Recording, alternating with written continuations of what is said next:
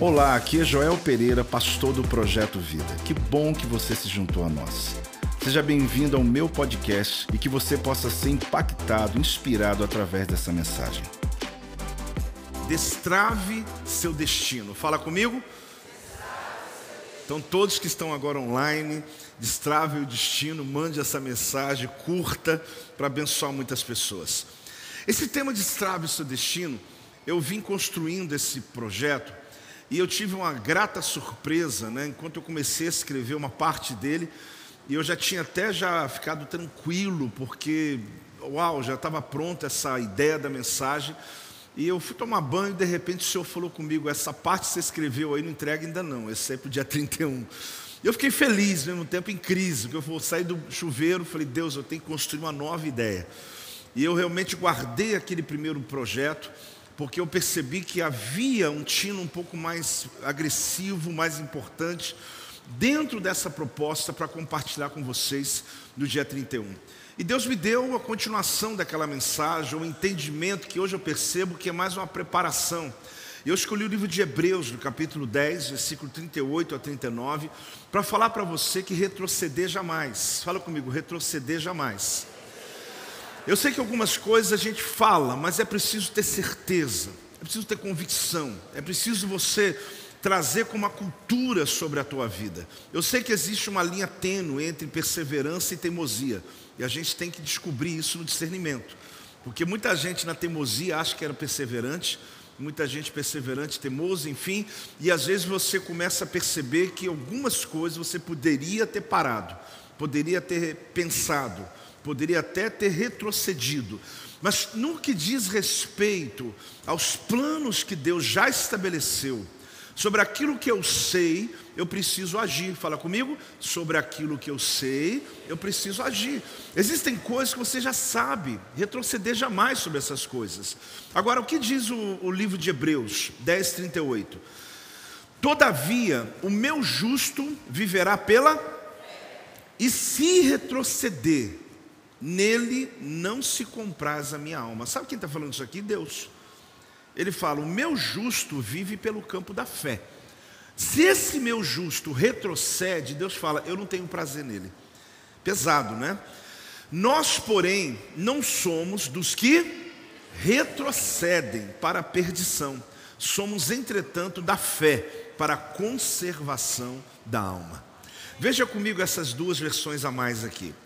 Mas o meu justo viverá pela fé, e se recuar, minha alma não terá prazer algum nele. Certamente não seremos homens que se acovardam e estão perdidos, mas sim homens que mantêm a fé para a salvação da alma. Fala eu.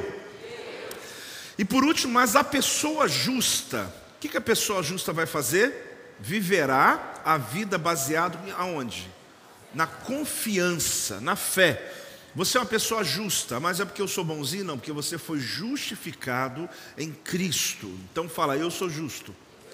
Então esse texto aqui, querida, é para mim, é para você. Ele diz que a pessoa justa viverá baseado, ou seja, a vida dele está baseada na confiança. Se ela, essa pessoa, retroceder, o que, que Deus fala aqui? Não me agradarei dela. Você quer agradar a Deus? Você quer agradar a Deus? Então não retroceda. Fala o termo, então não retroceda.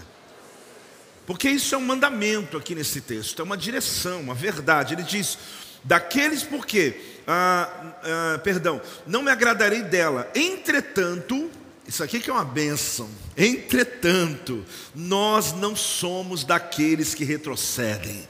Vamos juntos? Nós não somos daqueles que retrocedem e são destruídos. Em vez disso, mantemos a confiança e dessa forma preservamos nossa vida. Feche os teus olhos. Meu Pai, que essa palavra possa nos guardar como igreja, que essa palavra possa nos proteger, nos brindar de todo o dardo inflamado do maligno que tenta roubar as nossas convicções da tua palavra.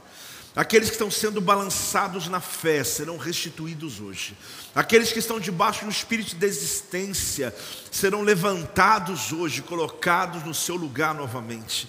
Levanta a tua igreja, aqueles presentes, ausentes, de longe, que o Senhor possa encontrar, ó Deus, com essa palavra, muitos que estão hoje desistidos, mas que possamos voltar, ó Deus, ao teu caminho, à tua velocidade, à tua frequência. Nós clamamos, eu clamo a ti em nome de Jesus, a igreja diga amém. Você sabe que esse texto, ele fala explicitamente o que acontece com pessoas que se afastam da vida da fé.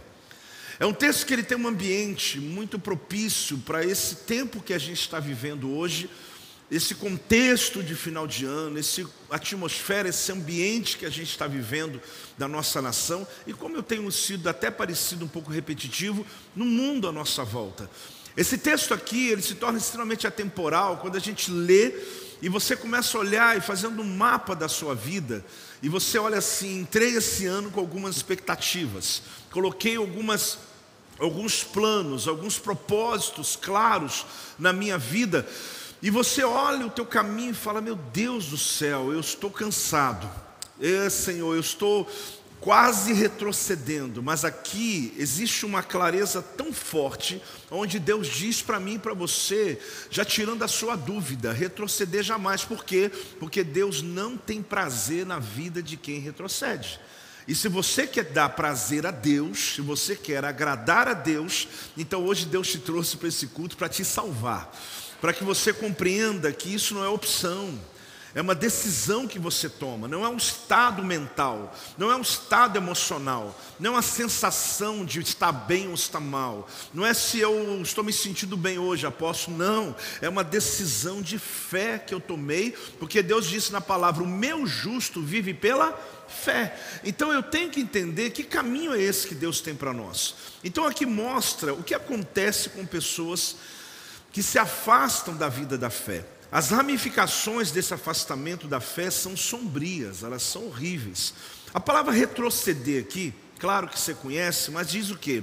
Alguém que está retraindo, retirando, recuando, regressando, voltando, retrocedendo e desviando. Cuidado, irmão. É alguém que está desviando. A palavra retroceder aqui é alguém que está desistindo de alguma coisa. Será que você pode olhar essa história e dizer: Meu Deus, parece comigo hoje. Parece comigo no área da minha vida. Apóstolo, eu não sou daqueles que retrocedem. Eu também não. Mas mesmo assim já pensei em desistir. Eu sei que o nosso discurso, ele é sempre de fé, mas a nossa declaração tem que ser honesta. Sim ou não? Porque às vezes a gente fala, não, apóstolo, a palavra não é para mim, eu tenho fé, eu sou homem de Deus, sou mulher de Deus, eu também sou. Mas eu não vou mandar levantar a mão, eu vou falar por mim. Já houveram momentos que eu pensei, falei, meu Deus, eu vou continuar. E quando eu pego um texto desse, eu falo, retroceder não é opção. Fala comigo? Aí eu paro de perguntar. Eu já tiro da minha lista de possibilidades. Porque quando você põe uma possibilidade, você está dando à sua alma uma projeção. Toda vez que você, um casal, está conversando, está tendo um atrito, uma dificuldade, pode ter o que for, mas existe possibilidade de separação? Demorou por quê, gente? Jesus amado, tem que falar na hora que eu pergunto, né? Por que, que eu digo isso? Porque se você colocar a possibilidade na conversa, a tua tela mental já começa a trabalhar. A sua alma já começa a projetar. E você já começa a ver como seria a tua vida naquela condição. Só que não tem essa opção. Existem coisas na vida que você não coloque como opção da tua alma, porque toda vez que você colocar um plano B, a tua alma vai pender para lá. Ela vai começar a achar uma, um conforto, porque às vezes, querido, a desistência é confortável, sim ou não? Sim, existem coisas que você diz: "Ah, depois que eu desisti daquilo, fiquei tão bem". Claro que ficou. Eu não sei se você vai continuar. Mas na hora você ficou bem. Você tem uma sensação de que é um alívio, ah, Pronto, me livrei desse problema. Existem coisas que é para você se livrar mesmo. Eu já expliquei. Quando Ló foi embora, Deus falou com Abraão. A gente tem que achar aqui um entendimento sobre isso. Porém, naquilo que Deus falou sobre a tua vida, aquilo que você sabe que você tem que fazer em Deus, você não pode retroceder. Quem está entendendo a diferença? Aquilo que você sabe que é o correto, aquilo que Deus já falou, não tem que trazer profeta nenhum para confirmar, não tem que trazer, fazer molha lã, enxuga lã, né, que é a história de Gideão. Ah, eu tenho que ter confirmação. Tem coisas que não precisam de confirmação. É plano de Deus sobre a tua vida, é propósito de Deus, basta você ler a palavra. Então aqui, Quando a gente olha, será que se assemelha a gente? Porque uma pessoa que começou uma jornada, mas depois inverteu repentinamente a sua direção, agora ela está se movendo para trás ao invés de andar para frente. Então a pessoa tinha uma jornada, tinha uma disciplina, tinha uma decisão na vida, na saúde, na emoção dela, na vida espiritual principalmente, né, com Deus. Ela tomou decisões, e início de ano é muito comum a gente fazer isso. É muito comum. E tem gente que pensa assim: ah, pô, todo mundo é assim, começa bem e não continua. Quem falou que todo mundo é assim? Não me coloca no teu grupo, não. Muitas pessoas começou o ano decidido e terminando o ano decidido, sim ou não? Nós não somos os que retrocedem. Porque se não te bota num pacote dizendo assim, ah, é assim mesmo, começou tentando emagrecer, não aconteceu nada. Começou o ano colocando a decisão de ler a Bíblia inteira, 785 pessoas. Começou mil, mas 785 pessoas estão terminando a leitura bíblica junto conosco, agora dia 31 de dezembro. Então, meu irmão, não vem dizer que todo mundo desiste, não. Porque começou mil, mas tem 785 que continuou. Dá uma salva de palmas aí. Espera aí. Então, você quer fazer parte dos desistidos ou dos que tiveram a disciplina? Quem você quer fazer parte? Daqueles que continuaram. Só que isso é uma metáfora da vida. Por quê? Porque eu tenho que começar naquilo que eu controlo. Muitas pessoas não conseguem resultado porque elas fazem coisas ilusitadas, elas fazem projetos astronômicos, né, que elas não conseguem. Elas já começam perdendo. Ao invés de ela colocar na zona daquilo que ela, que ela controla, naquilo que ela pode, começa. Eu vou, eu vou ampliar essa ideia daqui a pouco, mas preste atenção.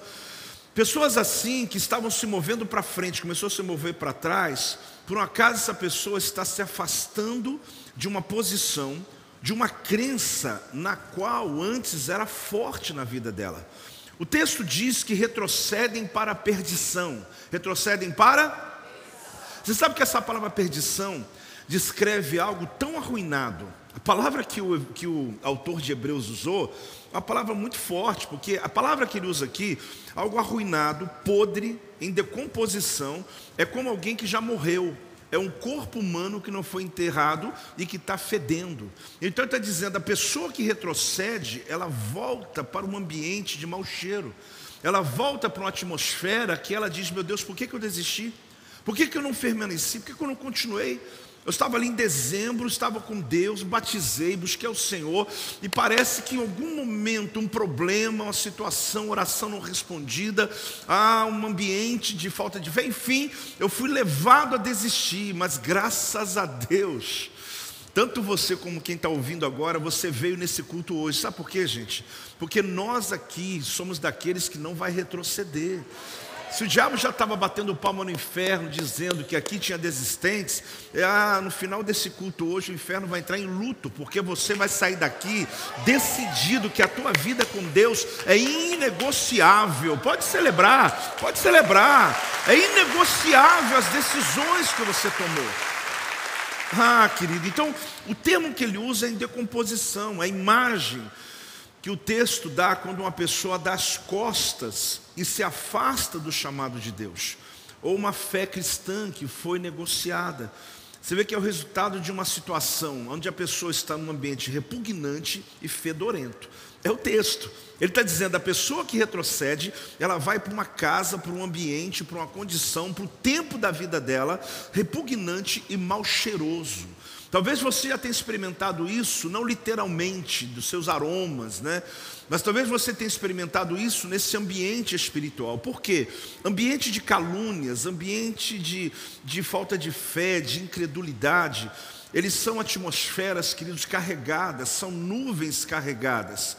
Então, quando eu volto para esse ambiente, eu estou debaixo de uma regência, aonde tudo mais que eu vou fazer está sempre baseado nessa perspectiva. Então, você não pode ser uma pessoa que anda para trás. Talvez você olhe para a tua vida e fala: "Meu Deus, estou andando para trás". Eu estou dando um passo para frente, dois para trás, um passo para frente, três para trás. Quer dizer, eu consigo uma coisinha, de repente eu vou, volta tudo a estaca zero. Tem gente que não volta nem a estaca zero, você está no negativo. Aquelas casinhas que a gente brinca naquele jogo do dado, né, que a gente joga, como é que chama aquilo, né? Aí tu joga, né? Ludo. E você joga ali seis, aí você vai, um, dois, três, chega lá, manda voltar oito. Dá uma raiva, não dá? Aí você tem aquela sensação, uau, fui para frente, mas a minha vida começa a dar para trás de novo.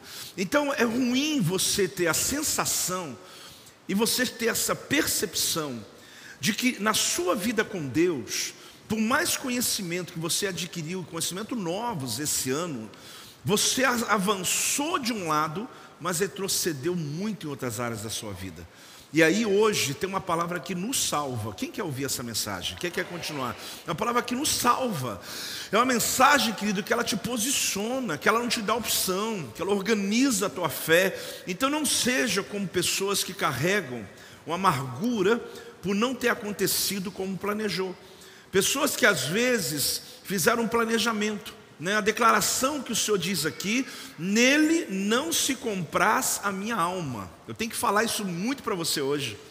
O texto fala, pessoas assim, Deus diz, nele não tenho prazer. Então, normalmente, o cenário que se organiza nesse, nesse aspecto são pessoas que ficam amarguradas e elas carregam essa amargura porque algumas coisas que foram planejadas, que ela visualizou, que ela creu, não aconteceu. Ou talvez não aconteceu como ela queria que tivesse acontecido. Mas o meu justo viverá pela fé. E se eu vivo pela fé, eu não posso negociar isso por conta de um acontecimento. Há dias atrás, numa quarta, não sei se foi falado desse respeito, mas eu fiz questão de mostrar uma coisa curiosa na Bíblia.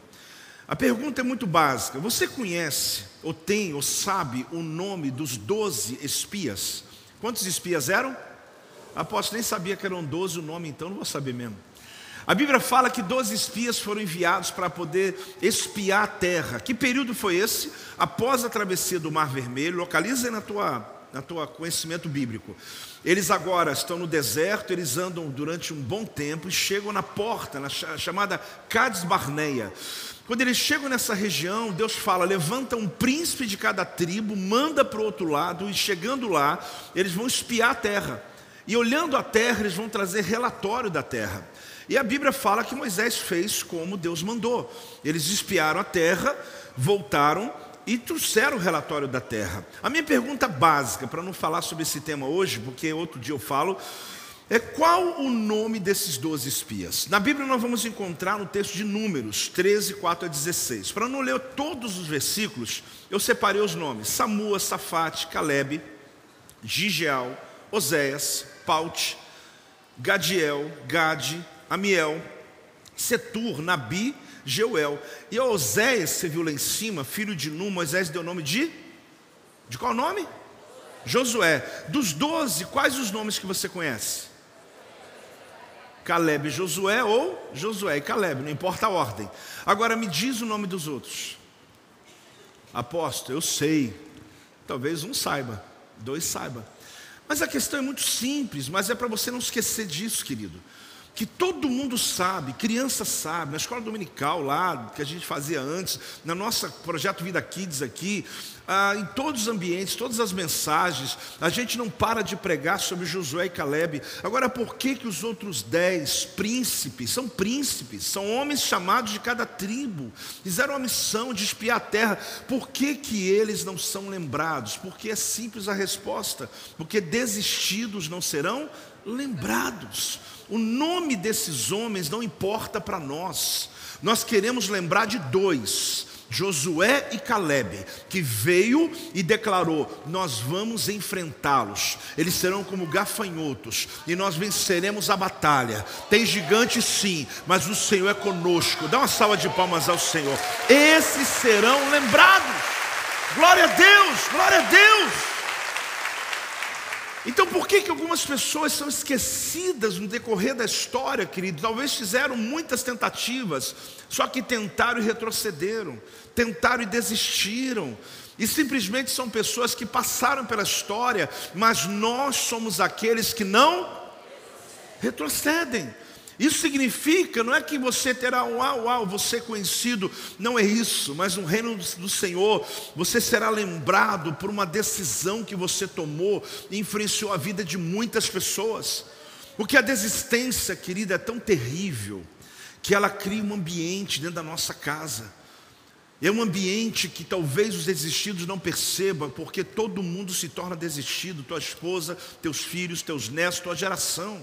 Então não se trata só de uma pessoa que diz: não, eu fui mandado embora, decidi que na minha vida não tem propósito mesmo, e vou tentando na vida. Você não sabe como isso vai gerando um ambiente da sua família.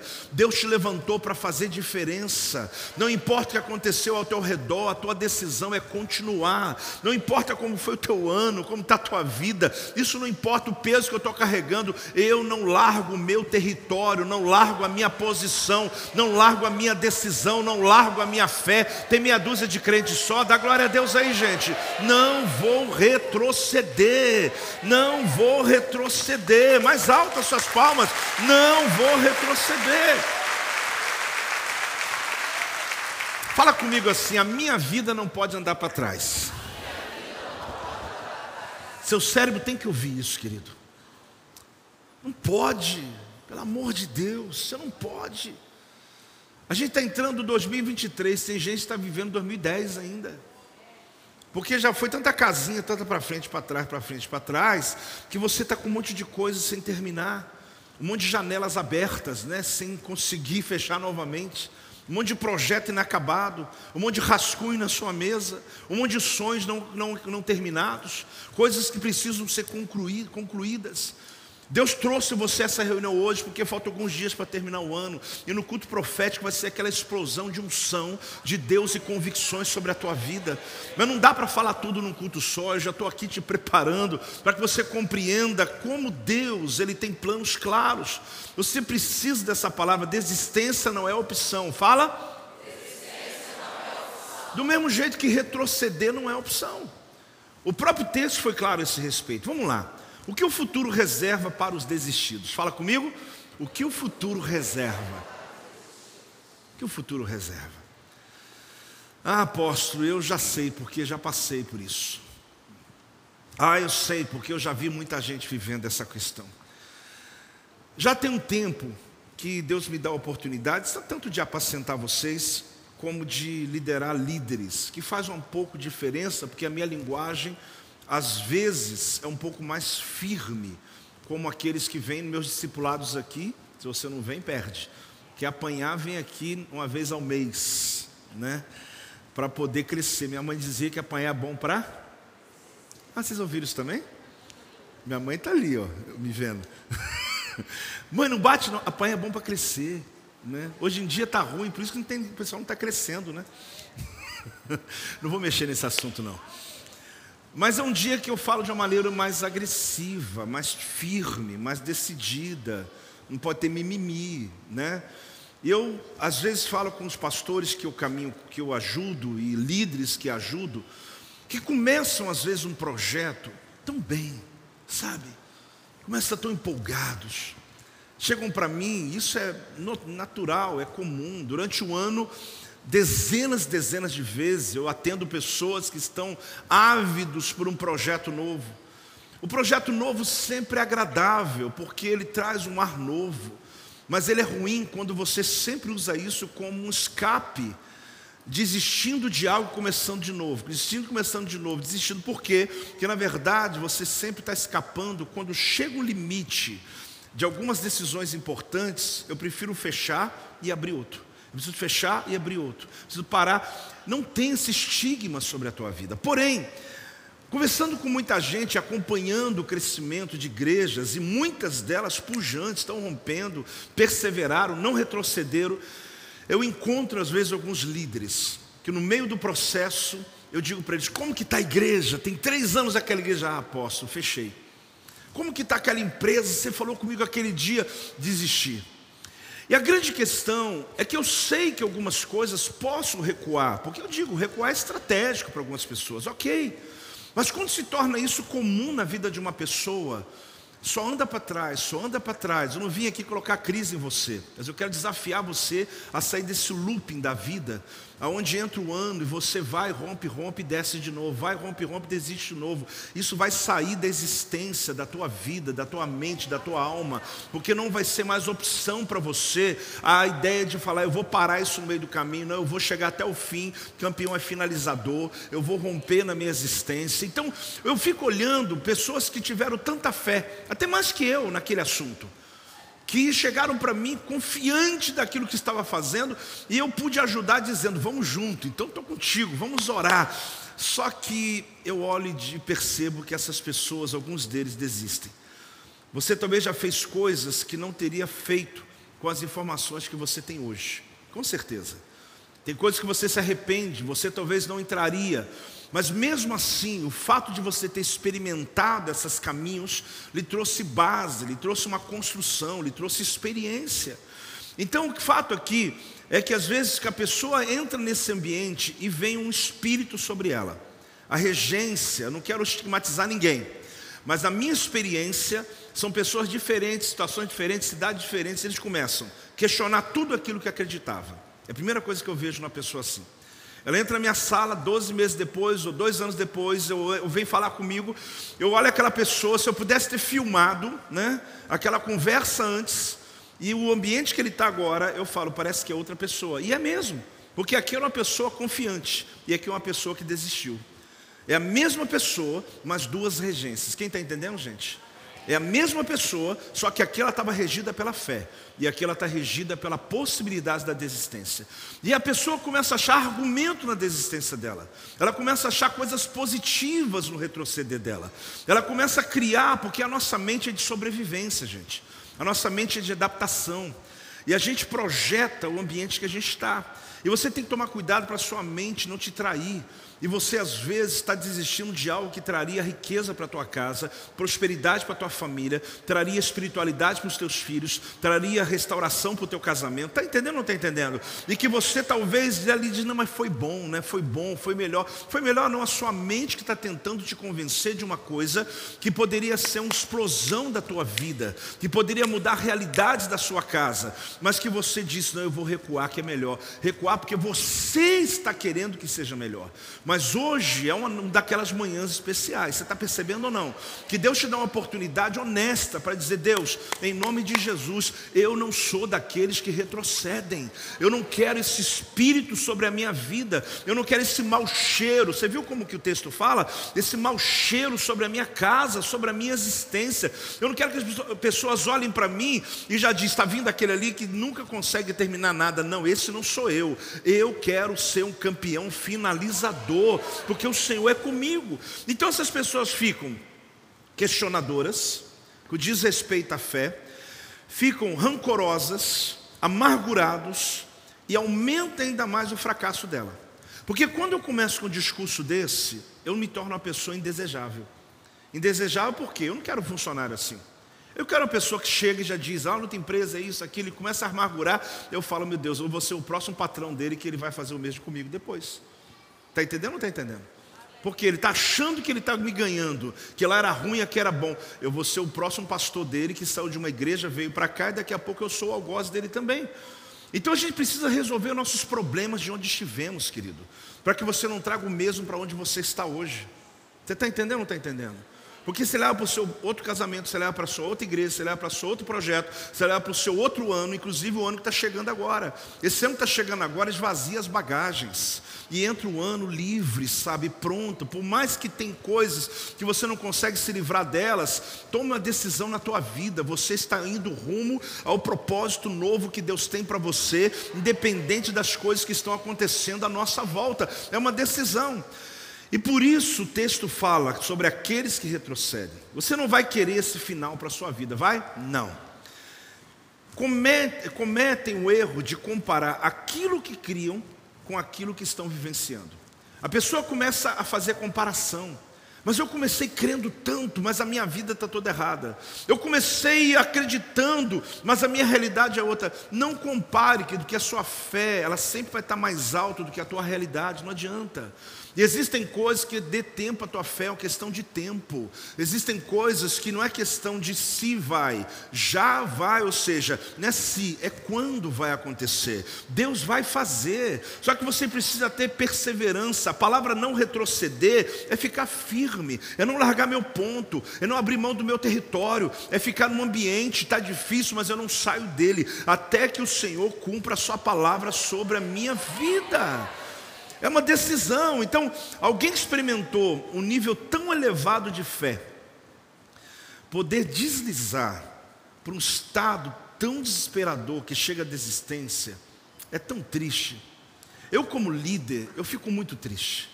Do mesmo jeito que eu celebro quando alguém está rompendo, está forte, está no flow, está. Uau, uau, vai, vai. E de repente eu vejo alguém que desistiu, mas desistiu sem tentar desistiu sem perseverar, desistiu porque no primeiro embate já achou que Deus não estava com ele, desistiu porque a fé está fraca, desistiu porque não se alimentou, desistiu porque rodeou-se de pessoas incrédulas, desistiu porque foi achar porto seguro naquele que não tem porto seguro para você. Então isso me entristece porque porque talvez um pouco mais de perseverança daria àquela pessoa uma oportunidade na vida que ela nunca teve na existência dela e terceiriza para Deus, terceiriza para as pessoas. Todo mundo está conspirando contra mim. Talvez você é o que mais conspira contra você, é você mesmo. Que silêncio é esse? Nós somos daqueles que não. O problema é a barreira, querido. O problema é a é um muro que cria. É um muro a ponto da pessoa que poderia ser tão tão útil no reino de Deus, o meu problema é esse. Eu olho e falo, meu Deus do céu, essa pessoa estava tão leve, ela era tão pronta, tão receptível, sabe? Como diz, estou facinho, né, Deus? Estou fácil para o Senhor falar comigo. Agora essa pessoa, ela, ela começa a ficar crítica, apática, negativa, cínica. Já viu alguém cínico? Que olha para você, você está ali, não vai, vai. Ele está olhando assim para você, dizendo: esse rapaz está tentando, esse pastor, esse homem, essa mulher está tentando. Cínico, sabe? E às vezes, qualquer assunto que você diz para ela no campo da fé, ela acha que é desequilíbrio. Você fala assim, não vamos orar. Ele olha assim para você, tipo, já fiz isso. Não vamos fazer um jejum de agora de fevereiro, 21 dias, vamos colocar a tua causa. Ih, eu já estou aqui há 10 anos, já fiz 10 jejum. A pessoa fica crítica, cínica, apática, então cria um muro na frente da gente, que tem hora que a gente perde até a paciência. Ou você tem que recuar e dizer, vamos conversar outro dia.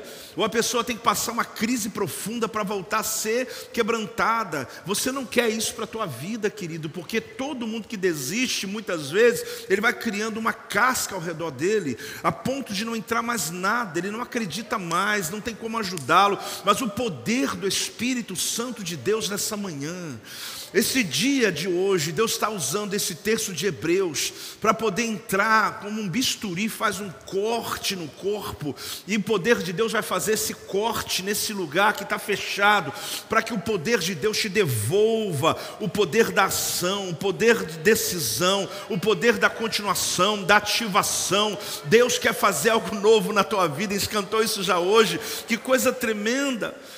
Então, além disso, eu já vi pessoas me dizer, sabe o que? Pastor, você não sabe o que é sofrer como eu sofri. Eu tenho que ficar quieto, né? Sabe aquele bonequinho assim, não, prefiro não comentar? O senhor não sabe o que eu vivi. O senhor não sabe, é como se eu vivesse, minha vida fosse um conto de fadas. É como se eu estivesse lá no Olimpo, né, vivendo minha vida tranquilo, nesse altar longe de você, e nada me acontece. Eu sei sim, eu sei sim o que você está passando. Inclusive enfrento meus desafios também como você enfrenta. A questão não é ser desafiado, a questão é o que você vai fazer nessa hora da tua vida. É onde você vai ampliando a sua conquista, você vai ampliando a sua coragem. Então, para ter êxito aqui, a gente precisa de um foco a longo prazo. O que, que você precisa? Eu aprendi isso na minha vida. Porque teve momentos que eu olhei, olhei, eu falei, Senhor, parece que deu ruim mesmo. Aí você fala, até o Senhor apóstolo, até tranquilo agora, é até eu. Se é que você quer que eu fale isso, eu falo. De eu olhar e falar, eu acho que deu ruim mesmo. Só que eu falo, Deus, me faça ver o padrão todo. Me ajuda a enxergar o todo. Me ajuda a enxergar que esse momento que eu estou vivendo aqui, ele não representa apenas um final. O final não, não chegou ao final. Isso aqui é um processo de algo que vai crescer de uma resposta divina que vai chegar, de um lugar de vergonha que vai vir dupla honra, de uma doença que vai glorificar o teu nome sendo curado depois no futuro, de um filho que talvez hoje está me trazendo angústias, mas que no futuro vai poder ser usado para o teu louvor, para a tua glória. Quem está entendendo, querido? Que na hora que você olha, você fala assim: meu Deus do céu, eu não consigo achar uma resposta divina, eu não consigo entender o que está acontecendo. Querido, você precisa de uma visão mais coletiva de uma visão mais ampla, de uma visão espacial, de subir, sobrevoa. Fala comigo, sobrevoa. Você já voou e viu a cidade de cima? É, então precisa. Porque você começa a ver tudo tão pequenininho. Às vezes eu estou fazendo um voo, estou olhando e falei, meu Deus, as pessoas são tão pequenininhas, as casinhas estão pequenininhas, as montanhas estão pequenininhas, e a gente começa a ver como Deus vê as coisas. Aquilo que parecia intransponível, aquilo que parece impossível, estão lá embaixo e você começa a ver na perspectiva de Deus. Deus quer te trazer a existência, querido, da sua, do seu DNA, da sua natureza. Então, para ter êxito, você tem que ter esse foco, porque muita coisa que a curto prazo parece impossível, quando você vê a longo prazo, você fala: Meu Deus, eu consigo até mesmo naturais, projetos que você tem, uma construção que você começa. Então aí você percebe o seguinte: que a gente tem que ter essa visão ampla. Agora, eu queria te falar uma coisa, te fazendo uma pergunta. O que fazer para enfrentar o medo do desconhecido? Vamos falar juntos? O que fazer? O que fazer? Porque quando eu estou olhando um todo, eu estou vendo uma área que eu não entrei ainda. Eu estou acessando uma situação, um ambiente que não cheguei ainda. Existem profecias que elas são tão maravilhosas que deixam a gente oprimido, já viu? Mas apóstolo, por quê? Porque ele é tão grande que você fala assim, Deus, não, nem se eu viver 100 anos, eu acho que eu consigo fazer aqui. Só por quê? Porque a gente olha e olha a nossa humanidade a gente olha a nossa capacidade, e alguém libera uma palavra no teu hoje, que está tudo tão difícil. Alguém diz para você assim, dá um exemplo, né? Que eu vi você pregando. Ontem mesmo uma pessoa compartilhou comigo que ele estava num culto e alguém chamou ele na frente do nada, do nada assim, né? Naquele ambiente todo profético, e começou a falar nomes. Ele mandou um vídeo para mim, e foi nomes: Argentina, Uruguai, papapá, papá, toda a América Latina. Depois foi entrando, Estados Unidos, tal, tal, estou te vendo. E eu vi aquela pessoa recebendo aquela profecia, fiquei cansado. Eu falei, meu Deus, esse homem vai viajar muito. Só que é interessante que você recebe uma profecia dessa num ambiente onde você não saiu nem de volta redonda, você está conseguindo sair. Aí você fala, meu Deus, o senhor está me vendo num monte de lugar, o senhor está me vendo pregando num monte de lugar. Agora, querido, você tem que entender uma coisa: não olhe com os teus olhos.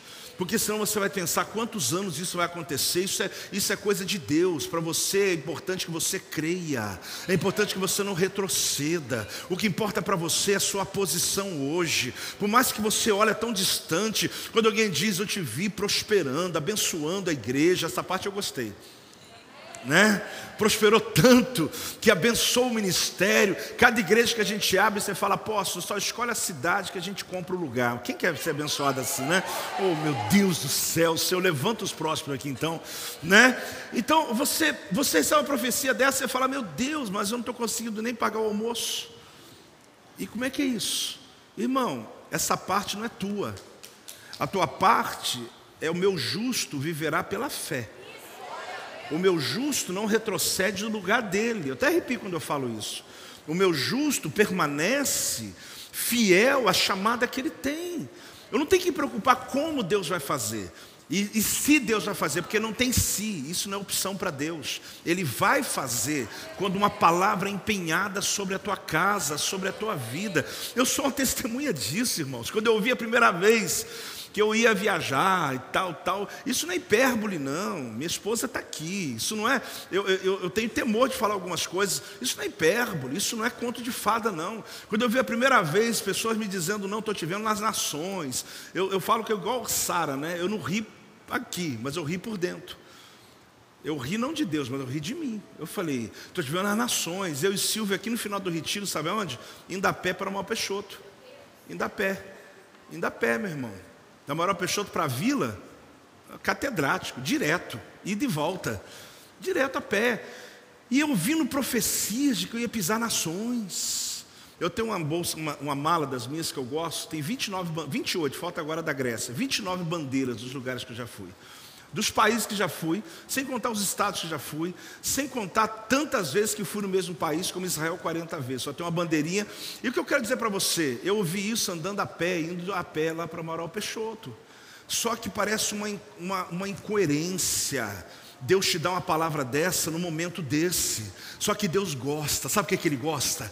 Para eu lembrar hoje dele e saber que aquele Deus que falou, mesmo na improbabilidade, Deus vai cumprir, querido. Deus vai cumprir. Deus vai cumprir.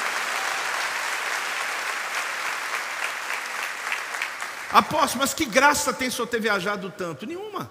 Foi maravilhoso. O mais importante é a profecia cumprida, você não está entendendo? Então eu devo falar de minhas viagens aqui, porque tem gente que viaja, tem gente que tem coisa de turismo vai viajar. Não é isso. Eu fui para esses lugares para pregar, eu fui chamado para ir neles. Alguns, muitos deles nunca paguei uma passagem. O que eu quero dizer para você, querido, é que quando Deus te dá uma visão, Ele patrocina. Quando Ele te dá algo que você permanece, permanece, não retrocede. Já teve vezes que eu falei, eu vou voltar. Não, o Senhor está doendo, está difícil, está longe demais. O senhor, o senhor nem precisava me profetizar tanta coisa. Se eu fosse nos 27 estados do Brasil, já estava bom demais. Mas é porque Deus gosta de provocar a nossa fé, de colocar o que possa lhe fazer crescer. E nesse final de ano, Deus está com vontade, Deus está com disposição de trazer profecia, de acordar você, de levar você a ambientes que você nunca chegou, mas você vai chegar. Talvez você foi só no pensamento, Deus vai te colocar nesses lugares. Mas isso é uma metáfora. A questão de a geografia, ela não é só isso, é uma metáfora das suas finanças, da sua vida com Deus, da sua caminhada, da sua fé, em todos os níveis. Então, a gente vive em um eterno equilíbrio entre a ordem e o caos na nossa vida, tanto interna quanto externa. Então a pergunta é: o que fazer para enfrentar o medo do desconhecido? Esse desconhecido que às vezes parece tão grande. A ideia aqui é focar naquilo que você controla, de maneira que a fronteira entre a ordem e o caos comece a expandir. Então, como que eu faço, apóstolo, para eu perder esse medo do desconhecido? Primeiro, domine no lugar daquilo que você controla. Seja organizado naquilo que você já tem domínio, que você já está no teu ambiente de conhecimento. Então por quê? Porque existe uma fronteira, existe uma entre a ordem da tua vida e o caos. A ordem é o que eu sei e o caos é onde eu não sei. Só que eu preciso ampliar diariamente, mensalmente, anualmente. Eu sou desafiado a expandir as minhas fronteiras. Por isso aquela tese de que você precisa arrumar o teu quarto. Arrumar o teu? Porque o meu quarto é o primeiro lugar. Eu domino aqui. É só uma decisão. Eu posso não arrumar de preguiçoso. Eu posso não arrumar de disciplinado. Eu posso não arrumar porque eu sou porco mesmo. Gosto das coisas bagunçadas lá dentro de casa. Agora, não é uma coisa que você não pode fazer. Sim ou não? Você pode. Você acorda. Ah, mas eu saio correndo do trabalho. Acorda 10 minutos antes. Deixa tudo arrumado. Por quê? Eu vou arrumando, arrumando. Depois que eu descobri que eu posso arrumar meu quarto, eu posso arrumar também um pouco a minha casa. Eu arrumar aqui, inclusive, aquelas coisas estragadas coisa que você está ali um ano, que você está vendo, aquela parede que tem que pintar tal. Por que, que eu estou dizendo isso, gente? Parece, parece estranho. Eu estou na minha zona de domínio, eu estou no meu ambiente que eu consigo eu mesmo resolver. Eu estou numa condição que eu posso pagar alguém para fazer. Por quê? Porque se eu focalizar aquele projeto enorme, eu não vou fazer nem meu quarto ficar arrumado.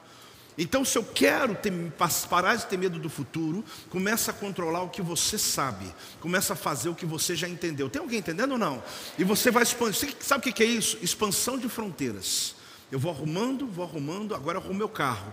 Agora eu vou estudar. Eu faço um curso agora. Eu vou agora fazer uma escola de líderes na igreja. Eu vou ampliando, eu vou ampliando. Ah, mas eu não, não mais. Eu vou crescendo. Só que a gente entra na desculpa aqui, olha. Nem o quarto arruma, nem a casa arruma, nem a vida arruma, nem a saúde eu cuido. Aquilo que eu preciso fazer e posso fazer, não faço. E fico dando uma desculpa e termino o ano dizendo, deu tudo errado. Deus não tem nada a ver com isso, querido. É você que está retrocedendo na tua vida, porque é uma decisão que eu tomo e que vai ampliando a minha conquista. Quando eu amplio a minha, a minha fronteira, eu aumento a minha coragem. Eu começo a expandir o meu conhecimento. Quando a gente fala de viajar, tem gente que tem o dinheiro, mas tem medo, sim ou não? Sim, eu já feri gente, não vou para Israel porque tem guerra. Eu falei, irmão, então tu não vai no Rio porque tem assalto. Né? Você vai ficar a vida inteira dentro de uma casa. A gente começa a colocar alguns, alguns ambientes na nossa mente que nos travam a conquistar, porque tem medo. Eu não vou entrar na intercessão porque o diabo vai vir contra a minha vida. Ah, vai parar com isso, irmão. Resolve esse negócio na tua vida. Eu não vou me envolver com a obra porque aí o diabo vai contra mim, ele vai contra você de qualquer jeito. Então é melhor você estar pronto para poder enfrentar os desafios. Então a gente cria essas coisas, não rompem na vida. Eu preciso ampliar para aumentar minha coragem. Aí você faz uma viagem aqui, vai Paraguai. Aí tu fala, deu tudo certo. O avião não caiu. Aí tu fala assim, acho que eu vou para o Uruguai. É, deu certo. Agora eu acho que eu vou lá para os Estados Unidos. Deu certo. Vou para Nova Zelândia agora. Aí você começa a ver que é possível, você foi, voltou, não sei falar nada, mas comeu direitinho, pagou tudo, resolveu, e você vai ampliando as suas fronteiras. Na fé cristã é a mesma coisa, na tua vida com Deus é a mesma coisa. Você não dá desculpa que você é novo na igreja, não, isso não é desculpa. Você não pode retroceder. Aquilo que você já passou, voltar jamais. Eu vou continuar. Eu abri uma célula, só se for para abrir uma segunda, agora fechar nunca na minha vida, porque eu vou abrir uma terceira. Eu ampliei minha fé cristã vou romper. Só que a gente dá o luxo da decisão. E o teu cérebro é maravilhoso. Ele arruma um escape e começa a dizer confortavelmente que você tomou a decisão certa. Mas não se engane, porque quem manda é o Espírito de Deus dentro de você. É Ele que coordena a tua caminhada, coordena a tua vida. Então, o medo, ele é resolvido aqui. Quando você tem essa ideia, o que você faria se tivesse mais coragem, né? A grande pergunta é essa: aquele ambiente que você fica o tempo todo, o que, que eu faria? O que, que eu. Ah, que, que decisão, que decisão eu tomaria? Ah, querido, é o tal do e se, né? E se eu fizesse? Eu não vou morrer com esse negócio. Se eu fizesse. De jeito algum, porque você precisa acreditar que muitas pessoas que criaram esses muros de concreto, como se Deus já tivesse decidido a vida dela, e como se ela dissesse assim: não, não tem jeito mais minha história. Entenda uma coisa, querido: não deixe o seu medo te puxar para longe do seu destino. Fala comigo: não deixe o seu medo te puxar para longe do seu destino. Não deixe. Ah, mas eu estou com medo. Vai a si mesmo. Ah, mas eu não sei. Vai a si mesmo, porque eu tenho uma palavra que está acima das minhas emoções. Toda vez que eu consulto minha alma, querido, eu vou parar no meio do caminho. Toda vez que eu consulto as minhas sensações, eu vou desistir mesmo. Eu tenho que consultar minha fé. Quem está aí, gente, diga amém. Eu tenho que consultar minha fé, o que Deus disse para mim, o que eu declarei, o que quando eu estava no auge, quando eu cheguei do encontro, quando eu, o que, que eu falava? Volte a falar o que você falava no campo da fé. Traz de volta à existência aquilo que traz esperança para você, porque às vezes nós vamos virando um crente, um cristão que vai só abrindo mão, vai só abrindo mão, vai só, vai só negociando e você se torna um crente de cadeira que não acontece nada mais na tua vida. Deus quer te levar para um ambiente de milagres. Deus quer te te levar para o ambiente do sobrenatural. Deus quer fazer você uma pessoa influente nesse, nessa terra, que a sua influência vai tocar a vida de muitas pessoas. Agora, eu preciso ter coragem, então eu não posso deixar o medo me atrapalhar. Você não vai terminar, você não vai querer terminar sua vida num asilo dizendo o seguinte: ah, se eu tivesse tido coragem, o que eu teria feito? Você não vai querer terminar a sua vida, querido, com si, o tempo todo dizendo: eu teria que ter desejado mais, eu poderia ter feito mais, eu poderia ter viajado mais. Você não quer terminar a tua vida desse jeito, lembrando das desistências do teu caminho, pelo contrário, a sua, o seu final de vida vai ser um final de vida honroso. Sabe, pessoas vão olhar para você e vão dizer: olha, aqui está alguém que me inspira, tua história me inspira. Você pode talvez estar até um pouco debilitado na saúde, na tua mobilidade é natural, porque a pessoa 80, 90, mais, né? E a pessoa às vezes ela pode até não ter o mesmo ritmo, mas ela tem uma mente que está ainda ativa, porque ela não desistiu no meio do caminho, porque ela realmente tomou decisões pontuais na vida dela. Você não pode fazer parte daqueles que estão desistidos, vivendo uma vida de qualquer jeito, sobrevivendo. Apóstolo, eu vim no culto hoje, mas estou sobrevivendo. Na verdade, eu nem tenho como pensar nessa mensagem, então pensa, então acorda, coloca lá, ouve duas três, quatro, cinco vezes. Ora de joelho e pede Deus, me tira dessa condição, me tira desse ambiente de existência. Você não vai querer terminar sua vida, querido, dizendo o seguinte: ah, eu podia tanto ter feito isso. Ah, irmãos, minha esposa conhece meus filhos. Ah, disso eu não vou viver com trauma na minha vida, porque decisões de coisas que eu quero viver, eu falo, eu vou fazer. Às vezes é tão distante, tão longe. Ah, mas fazer uma viagem em tal lugar. Ah, eu não sei agora, mas eu vou fazer em algum momento, eu vou fazer. E trabalho para isso. Para quê? Para que eu não passe no futuro, quando eu tiver o dinheiro, mas não tiver mais saúde. Quem está entendendo? Que eu vejo tanto. Eu falo assim, poxa, hoje eu posso, só que não tem jeito de eu ir mais. Hoje eu até tenho recurso, mas eu não tenho condições de fazer nenhuma viagem. Querido, viva a tua vida, querido. Deus está te dando o melhor dessa terra. Eu não estou dizendo para ser inconsequente. Você está me ouvindo? Não estou dizendo para ser inconsequente. Eu estou dizendo para que você compreenda que Deus lhe deu saúde, condições de você caminhar, porque a tua vida inspira outras pessoas. Você tem que entender o que eu vou lhe falar. A única coisa que você nunca terá é mais tempo. Qual a única coisa que você não vai ter? Então, meu irmão, isso aqui não volta mais. Hoje o almoço não volta mais. O teu, teu tempo em família não volta mais. Você precisa compreender que isso nunca vai ter jeito de você comprar. Não tem loja que vende, não tem lugar que te dá, não tem jeito de você adquirir. E não dá para ficar no futuro, eu não vou ficar lamentando por coisas que eu devia ter feito, que o meu medo me travou, o meu medo me paralisou. Aí eu tenho medo, apóstolo, eu não viajo porque eu tenho medo de avião. Então resolve esse problema, irmão. Faz tratamento, faz cura, vem na libertação com a pastora Adriana, faz o que for necessário, faz jejum, resolve o problema da tua vida. Você precisa romper, porque cada vez que eu rompo minha fronteira, a coragem aumenta, sim ou não? Mas coragem para quê? Coragem para não desistir, coragem para permanecer, coragem para inspirar. A Bíblia fala que eu tenho uma divina semente. Fala comigo? Eu tenho uma divina semente. 1 Pedro 1, 23 fala: Pois fostes regenerados, não de semente o que? Corruptível, mas de incorruptível, mediante a palavra de Deus, a qual vive e é permanente. No momento, olha para mim, que você confessou Jesus como Senhor e Salvador da sua vida, a divina semente foi colocada dentro de você. No momento. Ali você começa a perceber que a divina semente vai produzir aquilo pela qual ela tem o seu desígnio. Se na Bíblia você vai ver que é natural, os animais, eles se reproduzem. O ser humano, ele se reproduz.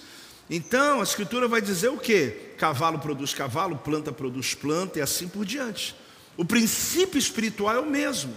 A semente divina que Deus transportou para dentro de você, no seu espírito, é a natureza exata do próprio Deus que habita em você. Após estar exagerando, então eu vou repetir. A palavra semente é sêmen, é exatamente isso, esperma.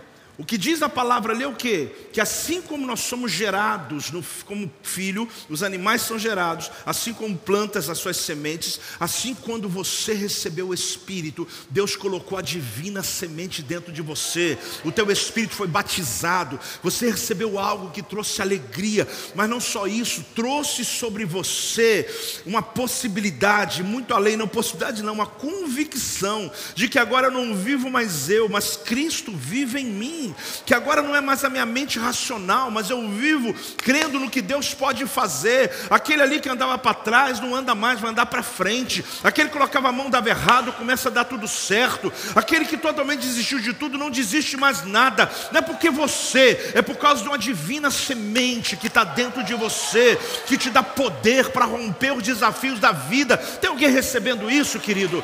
Ah, dá uma salva de palmas, sim, pode celebrar, mas entenda isso. Graças a Deus. Graças a Deus. Essa semente está produzindo frutos. A Bíblia chama de frutos do Espírito. Vai te dando frutos do Espírito. Porque, como é a semente, assim serão os frutos. Então, pode ser obras da carne ou frutos do Espírito. Como alguém sabe se é crente ou não? Ah, aposto, e agora só fez uma pergunta que eu estava fazendo. Como você sabe se você é convertido ou não? Aquele que é nascido de Deus não vive na prática do pecado. Simples assim. Ah, mas diz que não peca. Não, não, não. Não vive na continuação. Porque pecar a gente peca, pedimos perdão. Mas você conscientemente, você não quer pecar. Porque o Espírito de Deus, a divina semente foi colocada dentro de você. Isso mexe no teu caráter, mexe na tua decisão, mexe na tua palavra, mexe na tua vida. Aposto, entrei em crise agora, porque eu acho que eu não sou convertido. Aceita Jesus hoje então. Porque a divina semente, ela tem esse poder de causar em nós um constrangimento quando a gente está num ambiente que não devia estar. Ela tem esse poder, querido, de mostrar para você que as obras do Espírito, os frutos do Espírito são o que pode mover a nossa vida e não as obras da carne. Então eu preciso entender isso. Eu vou vencer, eu não vou retroceder. Não é porque eu sou um homem, uma mulher decidido, que leu dezenas de livros, que fez não sei quantos cursos, que tem agora uma mente forte e você agora vai conseguir vencer os desafios. Querido, com todo respeito à sua mente forte. Você pode até suportar muito mais do que outros por causa do conhecimento que você tem. Mas acredite, você não suporta tudo. Você só tem vitória porque tem uma semente divina dentro de você que te fortalece. Claro que se você tiver mais conhecimento, melhor ainda. Mas você precisa entender que Deus é aquele que te fortalece. Deus é aquele que faz você permanecer. Aqui eu quero que você entenda uma coisa: dê a fé tempo para operar. Fala comigo. Dê a fé não tire conclusões precipitadas. Não seja imaturo nas conclusões da sua vida. Uma oração não respondida não é suficiente para você largar de Deus. Uma coisa que deu errada, uma cura que não aconteceu, não representa a profundidade que eu tenho com Deus. Eu fico assustado com pessoas que têm uma fé sazonal, uma fé temporária, uma fé que dura um período, uma fé que está boa quando tudo vai bem. Querida, em nome de Jesus, eu oro por uma igreja firme, eu oro para a gente entrar o próximo ano. Eu não estou dizendo que vai ou não vai, mas se vier vendaval, se vier tempestade, a tua casa está na rocha, a tua vida está firme em Deus, você vai conseguir suportar as intempéries que virá à tua vida, porque você não é sazonal, você não está aqui porque está tudo bem hoje, eu estou aqui porque eu creio que o meu Deus Ele já decidiu que a minha vida será vitoriosa. Então não tire conclusões ao ver, eu fico pensando pessoas que têm uma natureza passageira na fé.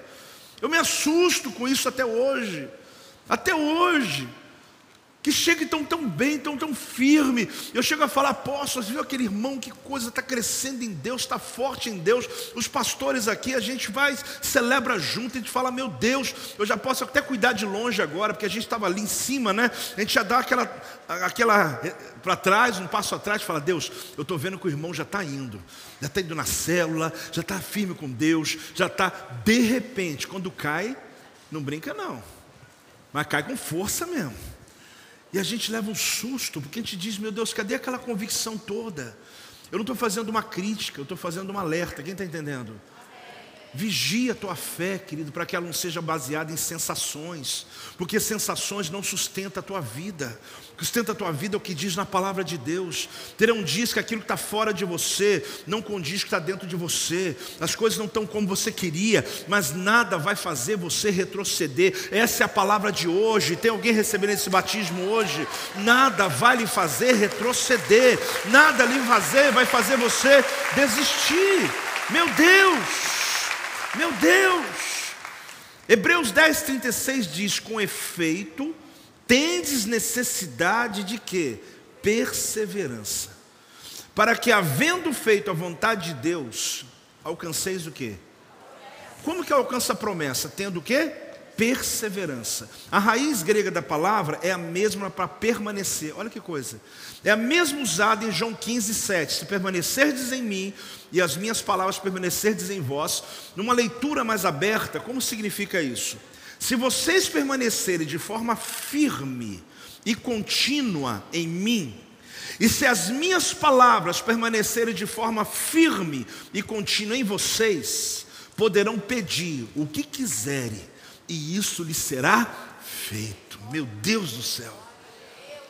Firme e. O que, que eu falei? Firme e contínua. Você vê o detalhe ou não? Não é só firme hoje, é amanhã, é depois, ano que vem. Aliás, eu nem vejo a hipótese da minha vida sem Deus. Você já tem essa tela na tua mente ou não? Porque tem gente que dá opção. Acho que eu vou me divorciar de Deus.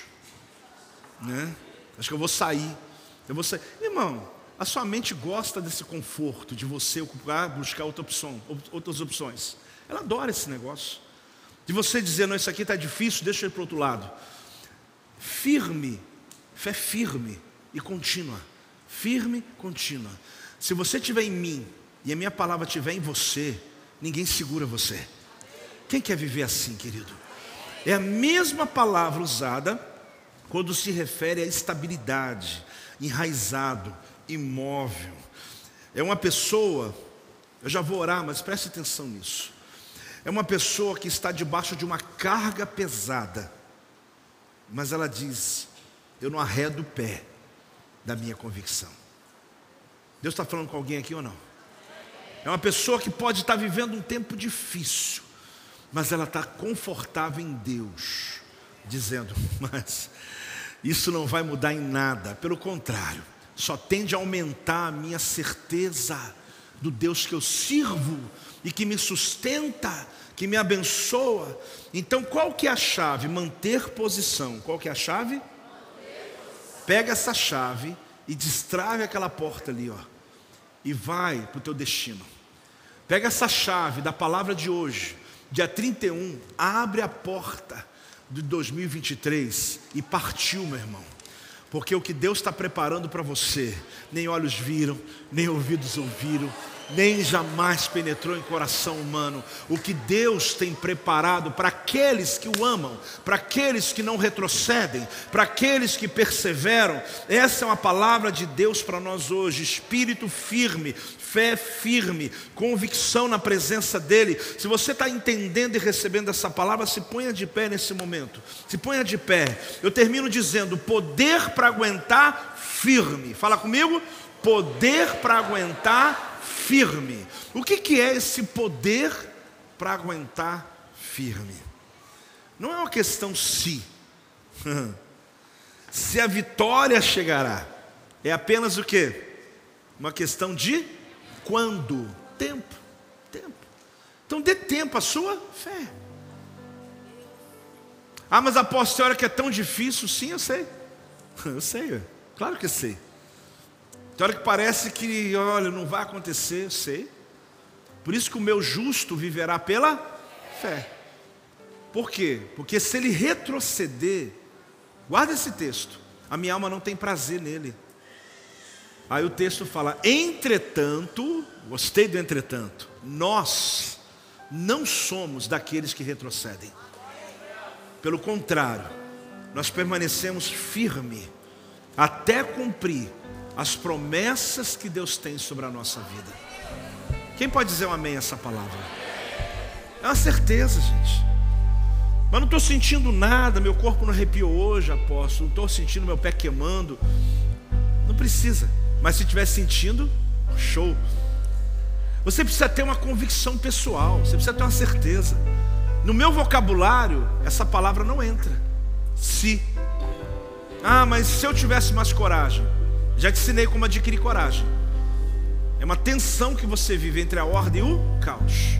Entre aquilo que eu tenho domínio e aquilo que eu não tenho domínio.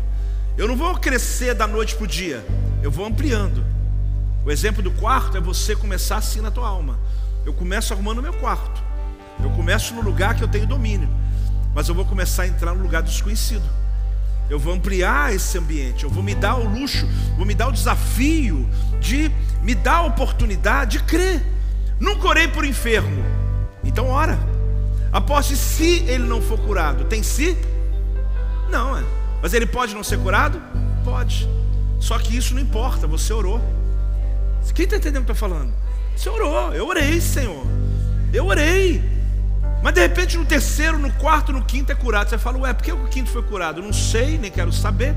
Eu só sei que um foi curado. Eu vou continuar orando. Eu vou continuar orando. Eu vou continuar crendo. Ah, mas eu fiz um projeto com Deus, deu errado. Eu vou desistir? Não. Gente, não existe desistência no teu vocabulário. Que você, quando retrocede, Deus fala: A minha alma, meu filho, não tem prazer em você que retrocedeu. Minha alma não tem prazer. Eu não tenho alegria quando eu vejo você desistindo. Eu, quando eu vejo um líder desistindo, eu fico triste. Acho que a tristeza de Deus vem para mim também. Eu fico chateado. Eu falo, Deus, aquela pessoa está vindo tão bem. Tem, tem, tem tempo na tua vida, querido, que você não cresce muito. Ok, ok. Mas também não vou votar. Eu posso estar aqui, ó. Tem dois meses que não estou vendo nada andar para frente, mas para trás não vai andar também não. Quem está entendendo? Não está rompendo, ok. Não é o melhor estado que eu quero. Eu gosto de romper, eu gosto de crescer, eu gosto de andar. A minha vida eu gosto rompendo. Só que quando eu vejo que deu uma estagnada, ok. Mas para trás o diabo não vai me ver.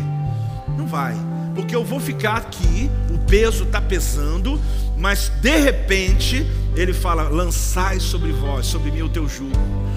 Pego, ele fala: entrega o teu jugo para mim, começa a andar de novo, vai, vai, vai. De repente eu estou correndo de novo, mas retroceder jamais. Se você entender essa mensagem hoje, a tua história vai ser diferente, querido. Os próximos dias serão diferentes. As pessoas ao teu redor serão distintas. Situações serão mudadas. Porque se a tua visão morrer, sua alegria acaba. Se a tua visão morrer, você entra em depressão, em amargura. Não dê essa oportunidade para você. Porque a tua alma está tentando enganá-lo e muitas vezes o próprio diabo está tentando lhe fazer alguém como exemplo de que está vendo, olha ali, se dedicou tanto para nada. Que história é essa? Toda dedicação tua é registrada em Deus, querido. Toda semente tua vai te dar resultados. Você pode não estar tá vendo agora, não tem importância, mas eu não vou tirar os meus pés.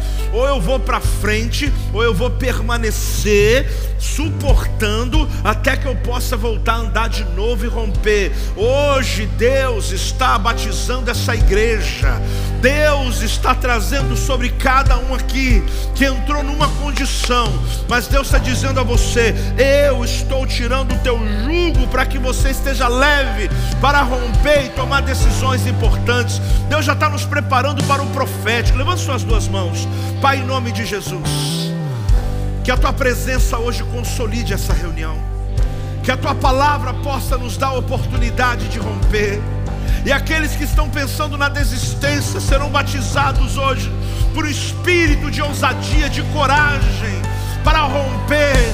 Aqueles que estão com medo, Senhor, do futuro, porque não conseguem às vezes vencer nem os pequenos desafios, eles começaram arrumando o quarto deles, a alma deles, tomando decisões importantes esses dias, porque no dia 31 a gente vai virar uma chave, essa porta vai abrir, chamada 2023. Nós vamos entrar por ela e vamos andar numa velocidade que nunca andamos na nossa história. Eu profetizo, meu Pai, sobre cada pessoa, cada filho aqui neste lugar. Traz, ó Deus, esse batismo sobre a nossa vida e vem sobre nós, Espírito Santo de Deus. Querido, eu não sei qual é o teu estado. Eu não sei se você veio para essa reunião hoje desistindo de algo, abrindo mão de algo, deixando para trás. O Senhor mandou te dizer: não desista, não retroceda, não dê um passo atrás. Vai em frente aos teus sonhos, vença os obstáculos. Está pesado, vai. Está com medo, vai a si mesmo. Vai rompendo em nome de Jesus, porque a divina semente que habita em você, ela gera em você a vida de Deus. A vida de Deus está em você. A vida de Deus está em você. Aleluia, aleluia, aleluia, aleluia, glória a Deus. Este é o meu podcast. Você pode acompanhar meus conteúdos diários no Telegram e as mensagens completas no meu canal do YouTube. Não se esqueça de me seguir no Instagram. Compartilhe essa mensagem com outras pessoas e lembre-se: quem se adianta, governa.